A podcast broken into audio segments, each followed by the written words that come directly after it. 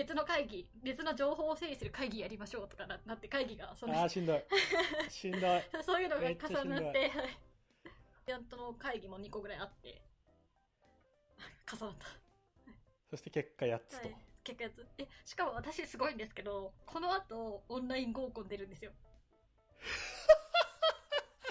いや、すげえ実践してるじゃないですか。すごくないですか？そう。マジっすか、こ今日はオンライ今日のスーパーデーなんですよね。はい。ン。いや、ちょっとこれあれですね、うんあの、あまりこう緊張せずリラックスして、あの、話をして、言いながらのままオンライン合コンに行きたいですね。あ、そうですね。いや、これはなかなかすだな、はい今日すごい期待できそうな、き期待できそうな相手なんですか？このオンライン合なんかコンで。メンズメンズは分かんないんですけどとりあえず女子のメンツが、なんかこの3人、この3人揃ったら絶対盛り上がらないとかないっしょみたいななるほど、いいチームってことなんですね。ちょうどキャラもかぶってなくてよくしゃべりよく笑いよく飲みみたいな。こそれはオンラインじゃなくてリアルの、こう、恵比寿のありつきとかでやりたかったですう、ね。確かにまあそれはそうなんですけど。そうっていうの。そうか。はい。ただなんかもうメンズとか関係なくて私が一番楽しみにしてるのはその後の感想戦。女子だけど感想戦はい。をめっちゃ楽しみにしてる、もう合コンあるあるですね。うんなんかその合コンオンライン合コンのいいところは感想戦を直後にできるっていうことですよねああ、もう店を移したりそういうことをせずに。とかそう一旦帰るとかなくもう本当終わって、はいはいさ3分後に可能じゃないですか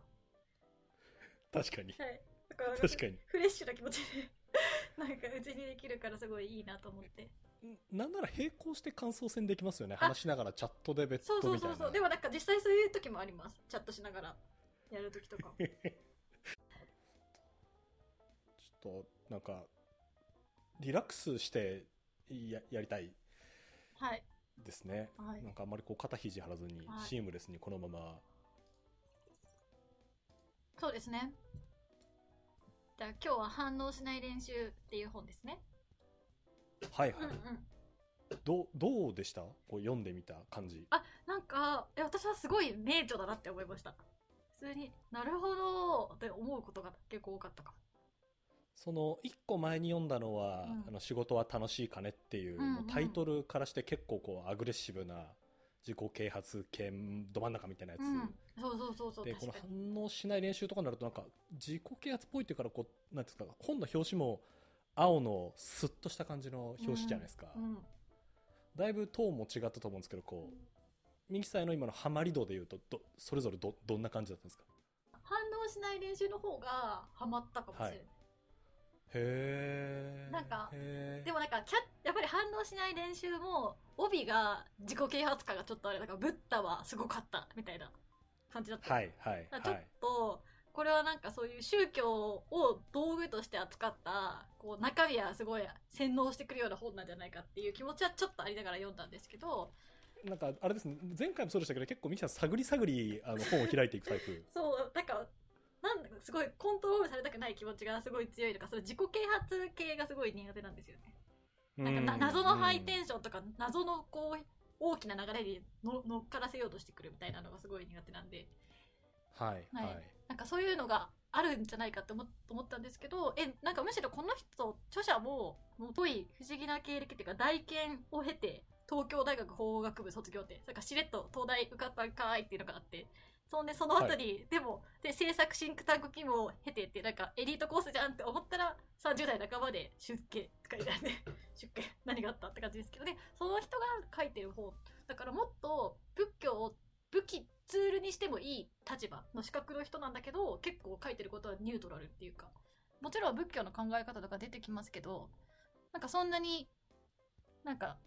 絶対これが正しいみたいなこう振りかざしてくる感じではなくてあの説得力を増すための補強材料として出してくるような感じだったのであの読みやすいなって思いましたその。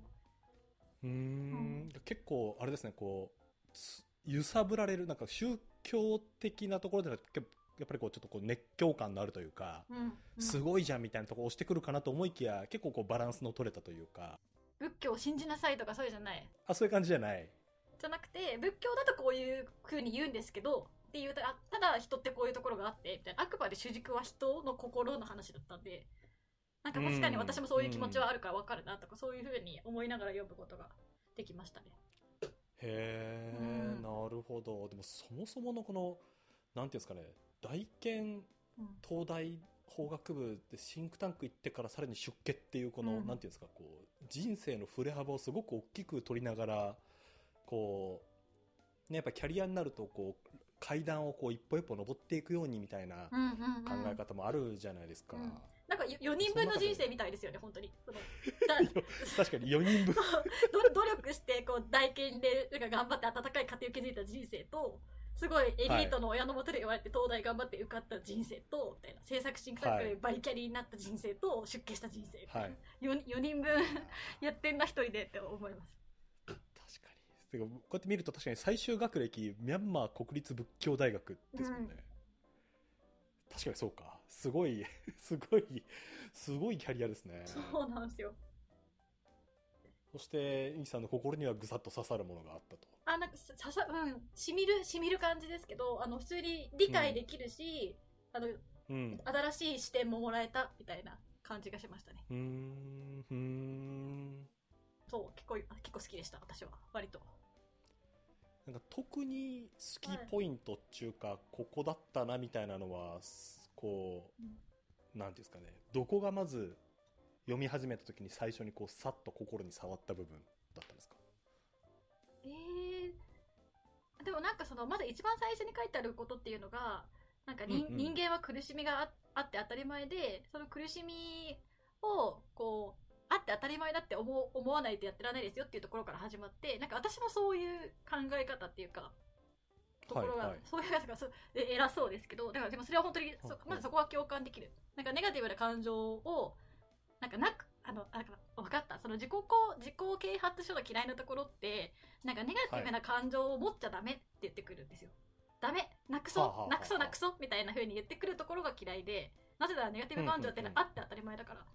っていうのでその第一章がその反応する前にまず理解するっていう章でその人間っていうのは苦しみとか悩みはあって当たり前でっていうことが入ったってだからその最初にネガティブ感情は良くないなくそなくそじゃなくてあって当たり前なんですっていうところが入ってくるからよかったのかもしれない、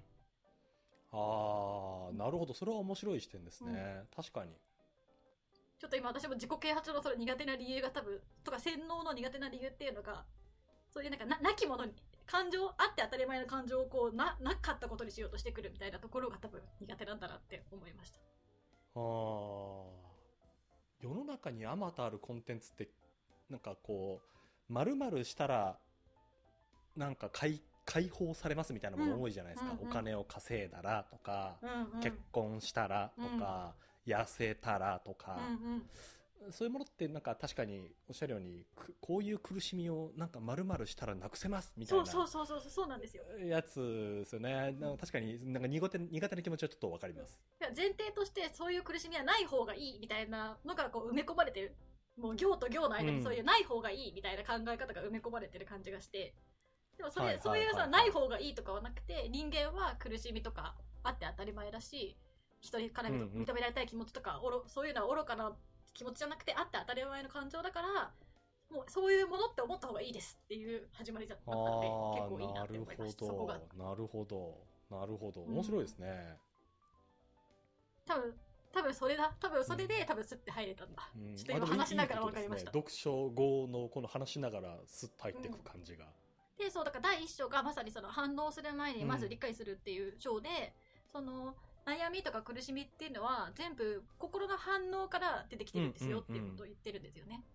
だからその反応心が反応する限り絶対悩みってあるからなくそうとしなくていいですって。理解しましょう自分が今悩みを持ってる状態なんだってことを理解しましょうっていうふうに言ってるんですよね。その理解するっちゅうのはこうミキさんなりにはなんかど,、どういうことをしたら理解したと言えるのかとかどうどういうことをすることなんですかね、うんうんうん理理解をするっていうのは。なんかその自分が悩んでることを自覚すればいいのかなと思ってて、なんか普通に私もネガティブな感情とかなんかすごい悲しい気持ちになっちゃったり自分がゴミくずのように感じられる時とかあるじゃないですかたまには。おはい。なんかそういう時 あないないですか？いや、ないですか？なんか私ははい。ある なんかっていう時にそのあれなんかなんで私こんなにゴミくずな気持ちになっちゃってるんだっけとかって思うと、あなんか今日そういえばご飯食べてないわとかなんかあ最近3日ぐらいうどんしか食べてないから多分これは栄養不足だとかなんかそそう思ってなんか確かになんか3日間うどんしか食べてないやつがパワフルな気持ちになれるわけないわみたいな。だからかとか思っだからちょっとした失敗とかがすごくダメなことのように感じてしまうのかとかっていうふうにだからそれは悩んで当然だわこの状況だったらとって思ってこう復活するみたいなことを私はよくやるんですけどそういう客観視するしたりとか今自分がちょっと不調であるってことを自覚するみたいなことがまずは第一歩なのかなっていうのは思います。うんなるほど。さっきで言うところのこう、これやれば痩せますよみたいなことをやる前にそもそも私って太ってて困ってんだっけ？とか、結婚できなくてなんで私って嫌なんだろう？みたいなことをちょっとこそうそう。うちょっとこう俯瞰して見てみるというか、あでもなんかこういうことを考える時って大体お腹空いてる時だよねやっぱ食べようとか。なんかちょっとこういろんな視点から現状の自分をこう見つめてみるみたいのがまず一歩目ですよってこと、うん。ってことなのか。とか結婚したいって思った時とかも、なんか確かにここ数日ずっとあの友達がなんか彼氏と一緒になんか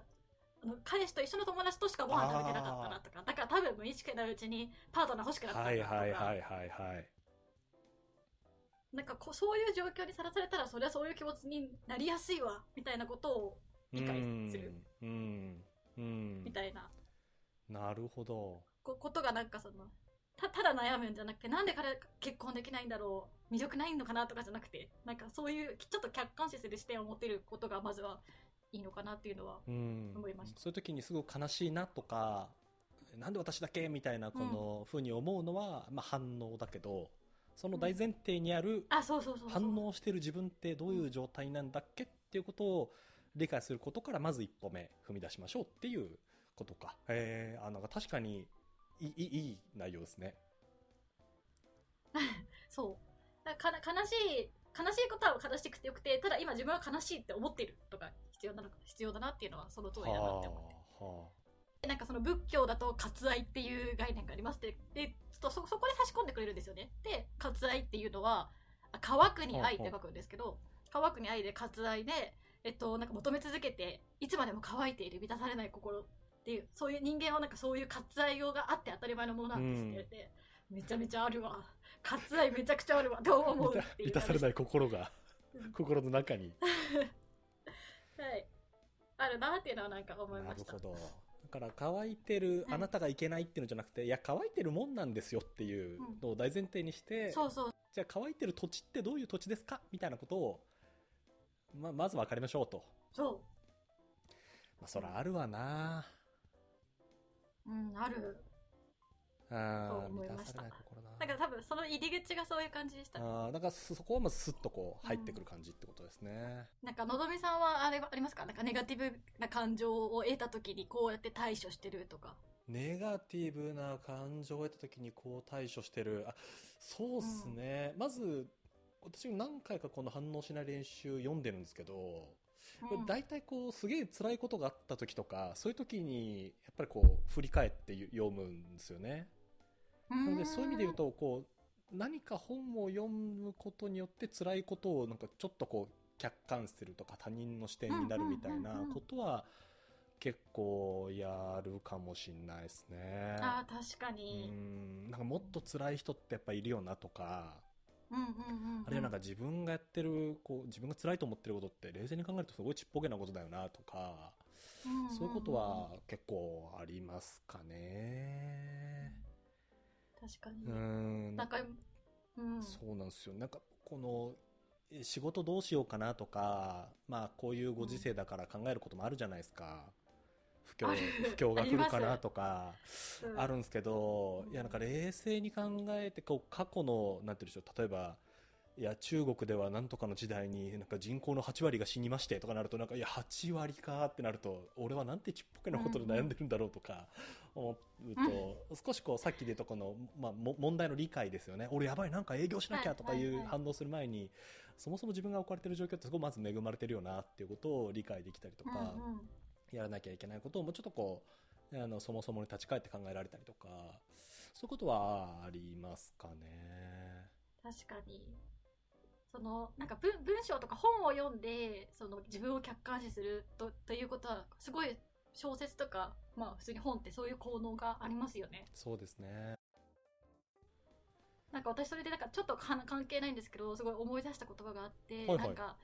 佐渡っているじゃないですか普通にあの丸木戸佐渡。はいはい、小説で、うん、なんか世の中なんか佐渡の小説はみんな面白いって言ってなんか読めるのに、うん、なんかその実際のなんか実でそれを読んでるのになんか実際もっと全然陰惨な事件とかが起きちゃう。なんか、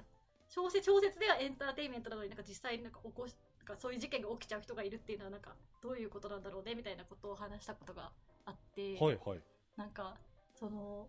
なんか小説だったらエンターテインメントで人は捉えられるのになんか実際にそれをやっちゃう、うん、なんかその脳脳のその文章だと客観視できるのになんかリアルだとなんかごちゃごちゃになっちゃう？みたいな。だからそうそういう効能があるなって今ふと思いました。あーなるほど。いや最近私 SF をなんていうんですか、うんうん、読んでるんですよ、うん、あのクラークとかあとああはいはい、古典 SF ってことですか？あそうですね。古典 SF もそうですし、うん、最あでも古典なのか1950年代60年代ぐらいに書かれたものとかを読むんですけど、うんうんなんて言ったらいいんですかね、こう、うん、そこで読んでたものって、まあ SF なので非現実なわけじゃないですか。うん。でもなんかそこで得た何かって自分の現実の思考にも投影されるものがすごくあるなと思っていて、なんて言ったらいいんですかね。こう、ちょっとこれもすごく言語化が難しいんですけど、うんうん、なんですかね、よ、